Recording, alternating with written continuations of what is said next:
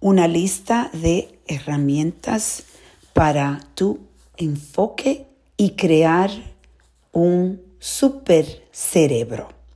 Esa es la reflexión del día. Esta lista que voy a compartir con ustedes es parte de un curso que estoy haciendo y a mí me encanta compartir con todas las personas las cosas que yo veo que me están ayudando, que me están empoderando.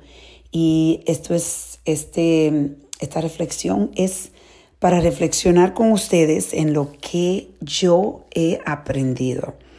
El, la persona que yo he estado tomando el curso se llama Jim Quick. Es una persona muy conocida aquí, eh, yo diría que internacionalmente, Jim Quick. Y me encantó lo que estoy aprendiendo, es increíble el enfoque, eh, pero entender ahora mismo la clase que voy a compartir con ustedes, que yo aprendí, es de los 10 puntos más importantes para tú tener un super cerebro. Un cerebro que te ayude a enfocarte, que te ayude a poder recordar las, las cosas que tantas cosas se nos olvidan a nosotros. Esto es algo que todos tenemos que, que trabajar porque aprendí en este curso también que después de 48 horas el, 40, el 85% de lo que aprendimos se olvida. Y es por eso que el cerebro hay que protegerlo. Hay que buscar la forma de protegerlo. Entonces vamos a empezar. La primera es comidas. La comida que tú estás comiendo, la dieta. Él recomienda mucho el blueberries, eh, aguacate, salmón y el chocolate de, aquí le dicen dark chocolate, el chocolate oscuro. Y hay más que tú puedes buscar en el internet que te ayudan a entender cuál es la comida que es más favorita para tu cerebro. Lo otro es un concepto, este es en inglés, este le dice el que se llama ants, como si fueran hormigas.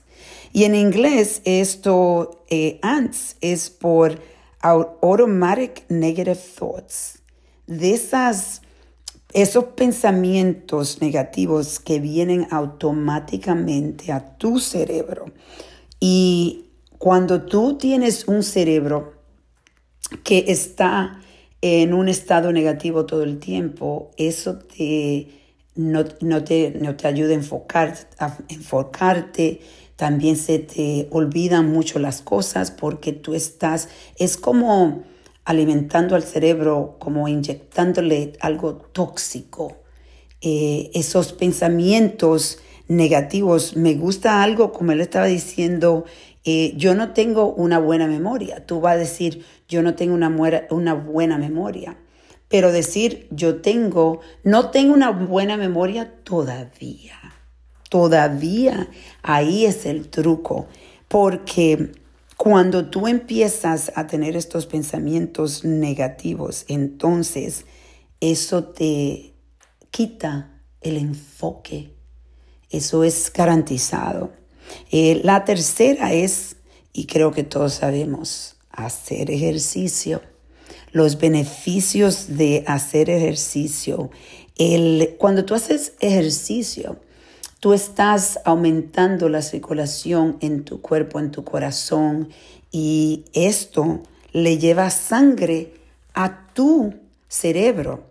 Dice él que en realidad el nuevo sistema de como nosotros tenemos trabajos que estamos sentados todo el tiempo y cuando las personas están sentadas en su trabajo y no hacen ejercicio, es el equivalente de, fumar. El próximo, el número cuatro, es vitaminas. La vitamina B, dice él, que es necesaria para el cerebro, la omega, omega oils, y él recomienda que ustedes eh, se hagan un examen con los con sus doctores de primaria y le digan que tú quieres ver, eh, y esto lo hacen, eh, tu niveles de vitaminas en tu cuerpo. cómo está tu nivel, pero él recomienda vitamina B y, y vitamina omega. Lo otro es muy interesante. El número 5 es qué clases de personas tú tienes a tu lado. ¿Estás rodeados, rodeado de personas negativas? Esas personas negativas afectan a tu cerebro. Si esas personas negativas que están siempre dando quejas, que solo ven lo negativo de la vida, eso te desenfoca y eso te trae problemas eventualmente en tu cerebro. Eso ha sido estudiado, lo que yo estoy diciéndole a ustedes. Y imagínate el efecto tan inmenso que esas personas negativas que tú tienes en tu vida van a, tener, van a tener en tu cerebro. Y ponte a pensar si tú vives con ellas. Ay, Dios mío. Esto es algo que aquí tenemos que recordarnos. Muchos de los libros que yo he leído dicen que tú eres el resumen de las cinco personas que están a tu lado. Yo una de las cosas que trato de hacer siempre, siempre es de rodearme de personas que son positivas, que quieren aprender, que quieren progresar, que ven la vida diferente. Y es difícil porque a veces estas personas son tu familia.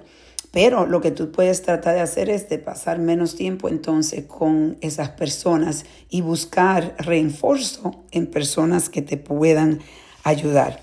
La próxima es el número 6 es tener un ambiente limpio. Imagínate, eh, ponte a pensar tu casa, tu cama, tú haces tu cama en la mañana cuando te despierta, cuando tú estás en la oficina o en el trabajo, él, eh, tiene todo un desastre, el escritorio lleno de papeles, em, en tu casa, eh, cosas por donde quiera, y platos, y si vives así, eh, para que sepas, le está afectando el cerebro. Estás el enfoque de nuevo y para poder crear un super cerebro, en realidad tiene que, tiene que tener organización. Ponte a pensar cuando tú, eh, si eres alguien desorganizado, entonces cuando organiza todo, ¿cómo se siente? Se siente bien. Y esto es parte de, de esta lista. Lo próximo es el número 7, que es dormir. Hay que dormir suficientemente. Yo tengo un reloj, el reloj del iPhone, el iWatch. Eh, yo tengo un app que me dice exactamente como cuánto yo dormí, cuánto tiempo pasé en un sueño profundo, cuántas horas, qué pasó en mí, con mi corazón. El, eh, bueno, te, te chequea todo. Y déjeme decirle que cuando yo me levanto y si veo que no he dormido suficiente, yo ahora, y en realidad esto es algo que estoy más enfocada porque lo importante tú es ver esta lista y decir dónde yo necesito trabajar, dónde necesito el reenfosar, reenfosar. Y para mí el dormir fue algo que hace, no hace tanto tiempo, yo diría como un año atrás, yo me enfoqué mucho en el dormir. Y él habla cómo es muy importante este dormir lo suficiente porque esto ayuda a convertir la memoria eh, corta a memoria larga. Esto afecta tu memoria si no duermes suficiente. Eh, la número 8 es proteger tu cerebro. Si tú eres una persona que te gustan los deportes como a mí, este, eh, usa un casco, ten cuidados de caída, trata de evitar deportes, deportes que te pueden causar problemas cerebrales, o proteger tu cerebro. La número nueve es aprendizaje. Esta es una de mis favoritas porque yo eh, digo que estoy obsesionada con el aprender yo he tenido una trayectoria de escuchar libros, tengo una, eh, eh, bueno, yo lo comparto con, todos en mi página web de mariatrusa.org o RJ. Em, ahí yo comparto todos los libros eh, que yo voy leyendo, voy escuchando eh, escucho mucho podcast, escucho mucho eh, YouTube videos de entrevistas de personas que yo leo los libros primeramente y después busco, busco entrevista. So, el, dicen que el uno mantener el cerebro activo aprendiendo, esto te puede, te ayuda a vivir más años. Bueno, con Dios por delante yo viviré muchos años porque yo he estado obsesionada con el aprendizaje. Yo diría como cinco años atrás empecé con esa obsesión y, es algo maravilloso. Eh, yo prefiero no ver televisión y, ponerme a aprender algo o escuchar un libro. En la mañana cuando yo me arreglo, yo estoy escuchando un libro. Eh, yo escucho música quizá en el fin de semana, dos o tres horas, pero em, cuando estoy trabajando, cosas así, pero en realidad para mí es, es qué lindo, es poder, por ejemplo, lo que yo estoy compartiendo con usted ahora mismo. Y usted que está escuchándome, que escucha mis podcasts, en realidad eres una persona que quiere aprender. Pues me alegro mucho y le mando, como dicen aquí, kudos a usted por aprender. El último es stress management, cómo manejar el estrés.